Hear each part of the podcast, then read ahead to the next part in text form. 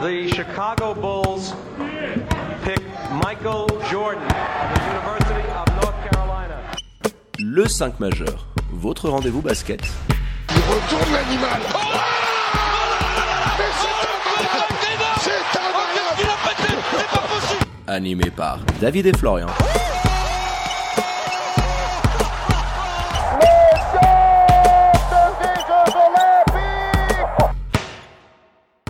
Bonjour, buongiorno, good morgue, bienvenue à toutes et à tous dans votre talk show basket préféré, le 5 majeur, l'émission qui dit tout ce que le monde du basket pense tout bas. On est là en plein milieu de semaine avec votre expert basket préféré, Florian Jass. Hello mon Flo, comment il va? Salut David, salut les amis, pour moi tout roule, j'espère que pour vous aussi. Alors pour ne rien louper hein, de l'actu Swiss Basket et NBA, c'est facile, vous foncez, vous connectez, vous abonnez aux différents comptes de l'émission sur les réseaux sociaux, at le 5 majeur. Tout en lettres. Et pour nous écouter hein, dans la voiture ou dans le train, vous allez sur toutes les diverses plateformes de podcast.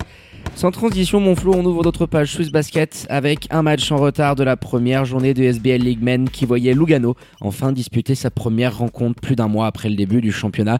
Il était temps et les Tessinois se sont imposés face à Bâle 76 à 69 et vous en avez l'habitude, on démarre par les 5 points du 5 majeur. Et alors, premier point, déjà, bravo à Lugano qui jouait son premier match. Euh, tu l'as dit, c'était pas évident de rentrer un mois après les autres dans cette compétition.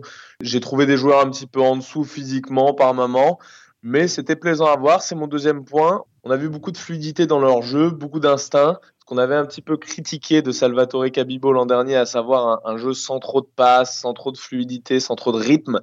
Et ben là, on a vu tout l'inverse. Alors j'espère que c'est de bon augure pour le reste de la saison, mais moi j'ai été vraiment surpris.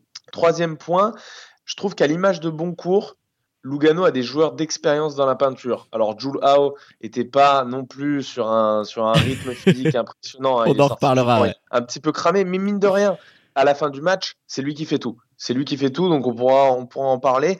Et avec Nikolic, je trouve qu'ils ont une paire d'intérieur parce que c'est eux qui vont terminer les matchs. Hein, il faut pas se leurrer, euh, qui est quand même intéressante. Il y a un énorme talent à la main, un peu à l'image de ce que fait Devin Booker à, à Boncourt. Et donc je trouve ça intéressant. Je trouve le, schéma pas mal. On verra ce que ça donne dans les prochaines semaines. Quatrième point, et là je passe du côté de Star Wings avec un changement dans leur line-up. Kostic, le capitaine qui remplace Burns. Alors je me demande s'il n'y a pas un problème avec Burns, s'il n'y a pas eu quelque chose qui s'est passé, parce que qui démarre du banc. Je sais pas ce que tu en penses. Je trouve que c'est plutôt cohérent parce que ça t'apporte un petit peu plus de solutions euh, en sortie de banc, parce que aussi dans ton 5 de départ, tu avais deux joueurs, on en avait parlé de l'équilibre entre Matthew Milon et DeAndre Burns qui prennent beaucoup de shoots tous les deux et qui peuvent pas vraiment jouer ensemble selon moi. Donc je trouve ça intéressant, mais là, il prend 14 minutes en sortie de banc. Alors je pense qu'il y a peut-être un petit problème. Et cinquième point, la rotation trop courte d'Andreevich. Il y a des manques, on le sait, notamment dans les coupes pour aller chercher au cercle, provoquer.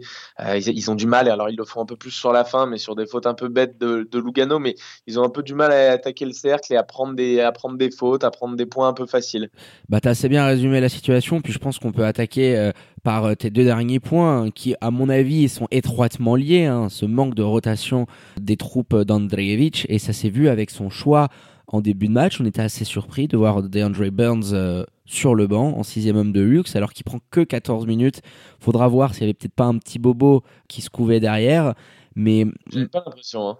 Ouais, moi non plus, j'avais pas l'impression qu'il y avait un bobo, si tu veux. Donc, euh... après, on sait toujours comment fonctionnent les Américains, mon Flo. Hein. Pendant les périodes d'essai, on est habitué à voir des cartons sur les premiers matchs.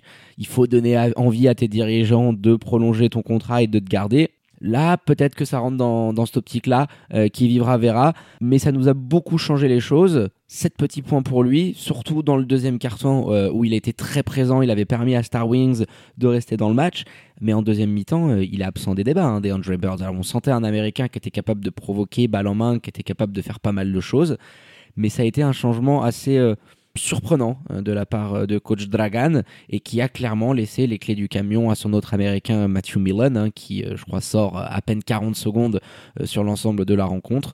C'est ça 39-21, il a quasiment tout joué le père Millen puis ça, ça, se voit en fin de match, il est complètement après, sur, surprenant, je dirais pas surprenant parce qu'on en avait parlé hein. Moi j'avais émis cette hypothèse de dire que les deux ensemble c'était quand même très compliqué que d'en de, voir un sortir du banc, ça serait pas mal. Tu mets Kostic, donc forcément, tu es obligé d'avoir Milan à côté, hein, une histoire de complémentarité encore. Tu as un joueur avec Kostic qui va prendre beaucoup moins de responsabilités, qui va servir un peu à lancer les systèmes. Et puis sur les fins de système, bah voilà, tu des Matthew Milon, des Czech Sané, des, des, joueurs comme ça qui peuvent prendre la balle soit à l'intérieur, soit à l'extérieur. Parce que Matthew Milon, on en avait parlé, on s'était dit, putain, on a l'impression que ça peut être un gros shooter.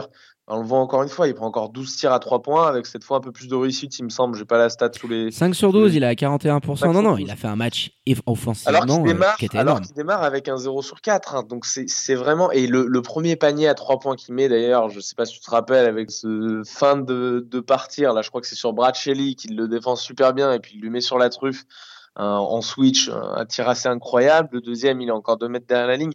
Donc c'est un excellent shooter à 3 points et c'est un mec qui autour de lui a besoin qui ait un poste fort au pivot et c'est le cas de Star Wings et qui est aussi un joueur à la main qui soit altruiste et là c'est plus le cas quand tu mets Branislav Kostic plutôt que DeAndre Burns. Ah oui, oui, bah de toute façon, il n'y a qu'un seul ballon pour les deux Américains, donc c'est toujours euh, le problème. Mais ce manque de rotation, il est assez criant parce que sur ce match-là, tu tournes avec 8 éléments. Sébastien Davet en 8 homme avec 6 minutes. Euh, le jeune Yafetel avec euh, un peu plus de 8 minutes également qui est 7 homme. Donc en fait, ton 6 homme, il n'y a que DeAndre Burns. Je pense qu'au bout d'un moment, c'est aussi par défaut euh, qu'Andreevich il a pris cette décision-là de se dire bon, bah ok, mon effectif est ultra réduit. Si je mets tous mes meilleurs joueurs dans le 5 de départ, c'est-à-dire Burns et Milon, je réduis peut-être l'impact des deux Américains parce qu'ils peuvent pas vraiment jouer ensemble en termes de compatibilité. Donc il a décidé de sortir le meneur américain pour laisser un petit peu les clés du camion à Matthew Millen. Et on peut en parler euh, de, l'américain. Un vrai sniper, un vrai gaucher, une patte assez incroyable. Euh, c'est son plus beau match depuis qu'il est arrivé. On sentait qu'il y avait quelque chose qui pouvait être capable de prendre feu. C'est le joueur de joueur euh, qui peut être incandescent et shooter dans toutes les positions, tu l'as dit. Là, moi, je l'ai trouvé propre par rapport à ce qui pouvait nous habituer. Beaucoup moins de déchets dans son shoot. Hein. 11 sur 19, 5 sur 12 à 3 points. Il a été assez incroyable. C'est lui qui a maintenu pendant un moment, même très longtemps, Star Wings dans la rencontre. Mais comme je le disais sur son temps de jeu, il sort à peine 40 secondes. Ça se voit en fin de match. Il prend des tirs très compliqués. Il est rôti. Il essaye un petit peu de revenir, donc il lui file des, des gonfles à 3 points parce qu'ils ont, ils ont, besoin, ils ont besoin de ça. Et d'ailleurs, il saccage un petit peu ses stats parce qu'ils vont en chercher 3 ou 4, il me semble. Il termine par un 0 sur 3 ou 0 sur 4. 0 sur 4, ouais. Il a 5 sur 8 à 3 points. Et il finit Ouais. à, à 5 sur 12. Mais par la force des choses, parce que forcément l'équipe veut revenir, parce qu'ils sont à 5 points, parce qu'ils sont à 2 postes, qu'ils ont besoin de shooter à 3, et que clairement dans cet effectif-là, il y a quasiment que lui qui est capable de le faire dans ces conditions, quand il y a une grosse défense en face et quand c'est un petit peu tendu. Après, ce que je trouve dommage avec ce genre de, de joueur pour l'instant, c'est un excellent shooter, on l'a dit. Moi, quand je discute un petit peu avec des agents, des entraîneurs, des coachs, ils me disent euh, tous, ouais, il sera capable de faire plus et tout ça. J'ai du mal à voir balle en main pour l'instant ce qu'il est vraiment capable de faire en plus. Alors, j'ai pu voir que c'était un bon finisseur au contact. Il est allé prendre 2-3 drive vers le cercle où il a un gros contact à la fin. D'ailleurs, il aurait pu avoir un peu plus de N1 et où il termine bien. Mais malheureusement, je ne trouve pas qu'il ait un QI aussi assez important euh, pour pouvoir aller faire ses coupes au cercle, pour pouvoir euh, aller, aller produire dans, dans la raquette, quoi, dans la peinture. Donc pour moi, ça reste un shooter exclusif et forcément, son adresse, elle va grandir. Les choses qu'il va prendre aussi euh, vont être de plus en plus importantes parce que le, le gars, faut pas oublier non plus qu'il a que deux ou trois matchs dans les pattes depuis le début de la saison. Hein, donc euh, ça va se mettre en place petit à petit tout Ouais, ça. Moi, j'ai vraiment été surpris, surtout comme tu le disais, hein, ses attaques au cercle. Alors, c'est un gaucher, hein, donc la main droite, euh, sert exclusivement servir euh, la main de l'entraîneur et tes coéquipiers. Mais euh, il arrive à bien partir sur sa main droite et tu sens que dans la pénétration, il peut être aussi un petit peu intéressant parce qu'à un moment donné, ils étaient très serrés sur lui. Mais oui, en fin de match, Kabibo, il avait clairement resserré les taux avec Louis Saint qui le défendait de manière beaucoup plus serrée. Il y avait une incapacité à trouver Matthew Millen avec énormément de tirs casse-croûte pour lui. Parce que c'était dans la période justement où, où Matthew Millen euh, régalait. Il venait de faire, je crois, trois ou quatre euh, trois points d'affilée. Donc Salvatore Cabibo avait rappelé Steve Louisin. Axel, façon, Axel, Steve, il y est plus sur les parquets, mon grand. Ouais, Axel, il a, c'est vrai, c'est vrai, t'as raison. Il avait rappelé, ouais, on, on veut, on veut pas voir Steve à la place d'Axel. Enfin, Ah, voilà. Steve ne peut. Bon, au moins, tu le voir- verrais sur le terrain avec sa coupe de cheveux blondes, tu le verrais. Tiens, on les embrasse, les frères, les frères Louisa et leur association Petit Pas pour Haïti. Donc oui, ça a été, ça a été intéressant. Et puis on peut pas- passer un petit peu du côté de Lugano aussi, bah, qui a été, je trouve, et j'en ai parlé dans mes points, c'était mon deuxième point, je sais pas ce que tu en as pensé toi, mais dans le jeu, dans la fluidité, dans ce qu'on a vu, euh, je trouve que c'était plaisant, c'était sympa Ah à bah oui. parce que l'an dernier, on s'est fait chier la plupart du temps, faut le dire, devant Lugano. Alors, il n'y a pas les mêmes joueurs aussi euh, à sa disposition, mais j'ai trouvé ça sympa, moi, à regarder en tout cas. Bah, il y avait une construction d'effectifs qui était sympa par les dirigeants tessinois. On s'était dit cette année en début de saison dans nos préambules, attention, deux équipes du Tessin qui seront des endroits euh, très compliqués où aller s'imposer. Et on l'a vu, hein, l'Istituto Helvetico, le collectif de Lugano bah, semble déjà en place. Alors, on va pas non plus s'emballer outre mesure, hein, il faut quand même rester un petit peu mesuré. Oui, il y avait du rythme, le ballon il tournait, tu finis avec 23 assists comme je te le dis, donc quand tu es déjà au- au-delà des 17-18 assists, ça veut dire que ton ballon il a tourné, que t'es pas que dans de l'ISO, euh, à filer la gonfle à un garçon euh, et il se débrouille pour trouver des points. Tu as réussi à varier ton jeu, que ça soit intérieur, extérieur. Nikolic qui a dominé sous les panneaux, on le sait, hein, c'est euh, on, avait parlé en début de saison, un des meilleurs rapports, on va dire, qualité-salaire en LNA, euh, qui te fait encore un très très gros match, hein, 22-13. Pour le nuancer, ouais, qui, qui a aussi 4 ou 5 contre, il me Cinq- semble. ouais, 4 contre et 5 pertes de balles, où tu sens qu'il y a encore un petit peu de déchets, Ouais, que les mains glissaient. Il a quand même fait une première mi-temps désastreuse. C'est ça qui est assez dingue. Alors derrière, il a profité un petit peu aussi du fait que Sané était rapidement bloqué, il me semble, à 3 ou, ou 4 fautes même peut-être. 4 fautes dans le troisième quart-temps, donc oui, ça forcément, ça lui a Ouais, donné un donc- peu moins de concurrence. Donc ça lui a servi aussi pour aller prendre des rebonds, pour aller mettre des paniers sur la fin. Je pense qu'il est un petit peu à, à nuancer. Alors il fait un bon match globalement, forcément les stats parlent pour lui, mais euh, c'est un petit peu flatteur, je trouve, par rapport à la régularité que moi, de, ce que j'en ai vu en tout cas, notamment sur la première mi-temps où Sané lui a fait beaucoup de mal et Nikolic n'était pas en rythme pour ressortir les ballons. Tu l'as dit, il y a eu beaucoup de pertes de balles, euh, etc. Il, fait finalement un match correct, mais c'est pas un match exceptionnel comme quand tu, tu, tu prends le journal le matin et puis tu te dis oh putain le mec a fait euh, 22, 14, 5, ok euh, monstrueux. On n'est pas tout à fait dans cette catégorie-là de match. Enfin je trouve.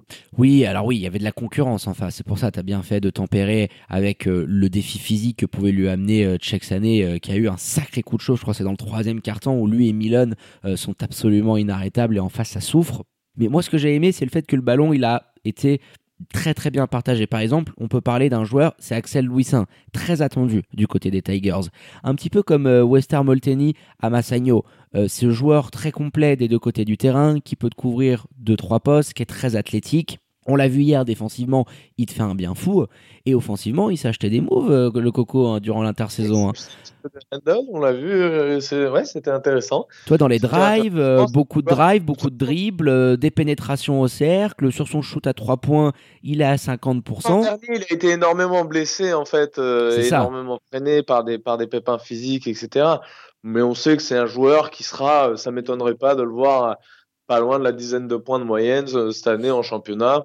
D'autant plus dans un dans un club comme Lugano. Et euh, il nous l'avait dit de toute manière, il y allait pour reprendre des minutes de jeu, pour reprendre du temps, et il aurait pu avoir peut-être des offres un petit peu plus alléchantes financièrement ailleurs mais c'est là-bas qu'il veut aller parce que euh, voilà, il va avoir une trentaine. Il, il a combien de minutes tiens, hier? 28, il va prendre sa trentaine de minutes sur chaque match, tu vois. Mais euh, moi, je l'ai bien aimé, responsabilisé. On a vu un Axel Louisin euh, comme on l'attend. hein. C'est un joueur quand même avec un qui est encore jeune, qui a un gros potentiel, euh, formé à Fribourg, alors avec beaucoup de blessures l'année dernière. Mais euh, moi, j'ai j'ai vraiment bien aimé ce qui a été montré avec Andrea Bracelli. Ça amenait des solutions longue distance. Il y avait de la variabilité dans le jeu. Et j'aimerais qu'on s'attarde un petit peu parce que ton jeu était dans les mains de Derek Jackson, le dépositaire, clairement. Première fois qu'on voit l'américain sur le terrain de l'Istituto Helvetico. Moi, il m'a beaucoup plu. Alors, faut être toujours. on l'avait vu déjà, on l'avait vu il y a 2-3 ans. hein. Il, il était passé du côté de Suisse centrale. Ah bon, oui, oui, oui, de, de Suisse centrale, oui. De, je parlais de cette saison-là, euh, bon, bon Flo. Il y a eu une, il y a eu une déjà évolution. hein. Bah, il y a eu une évolution. Il avait déjà été impressionnant à l'époque, mais disons que c'est un joueur. Après, je sais plus où il est allé. Il me semble qu'il était parti en Finlande et puis euh, et puis peut-être ailleurs. Ça, peut-être- Il a bourlingué un petit peu en Europe. ouais. Mais c'est un joueur de toute manière qui est, et c'est aujourd'hui devenu hyper important dans le basket de haut niveau, qui est une menace, peut-être l'une des plus grosses menaces de la ligue, je dirais, avec un, avec un Eric Notage sur pick and roll.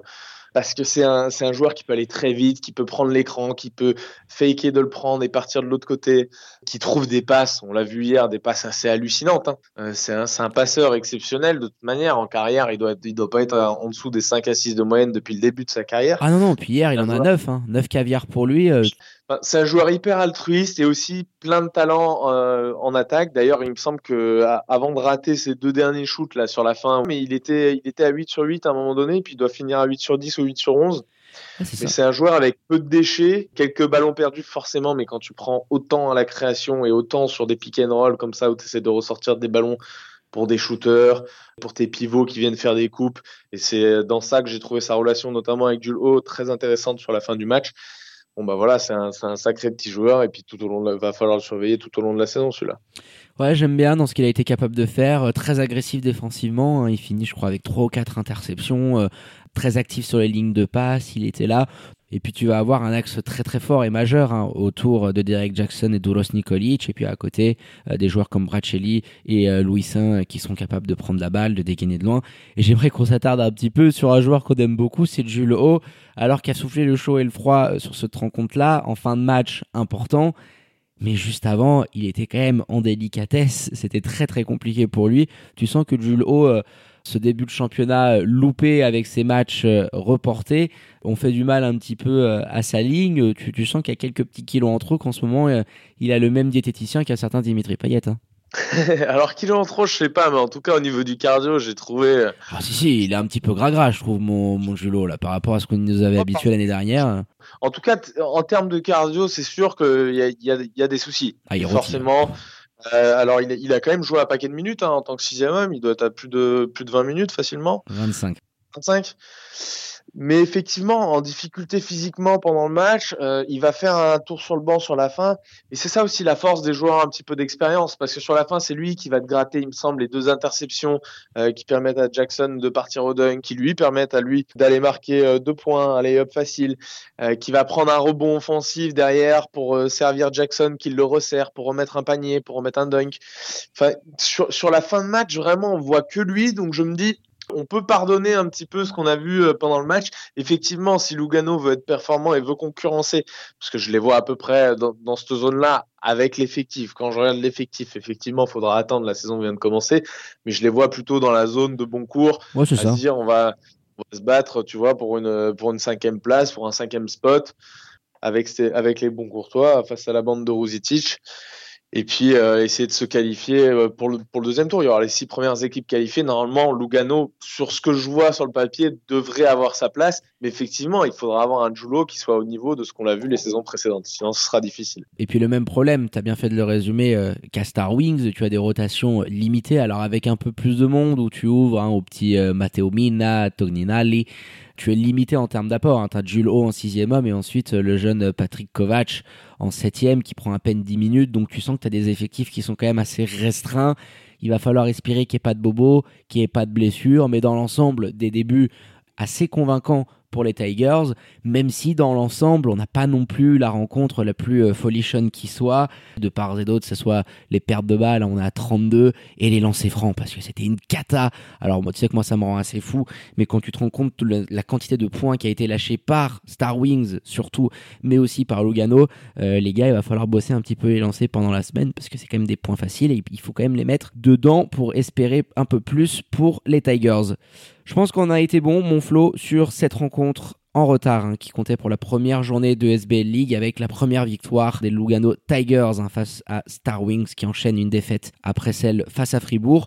On vous donne rendez-vous hein, dès ce samedi et ce week-end pour la sixième journée du SBL League Men qui, on le sait déjà en avance, sera amputée de deux rencontres puisque Boncourt, Massagno et Montaignon sont d'ores et déjà reportés à cause de cette satanée Covid-19 mais on devrait tout de même avoir le droit au choc des titans, The Game of the Week, samedi après-midi, 17h30 à la salle du Pommier.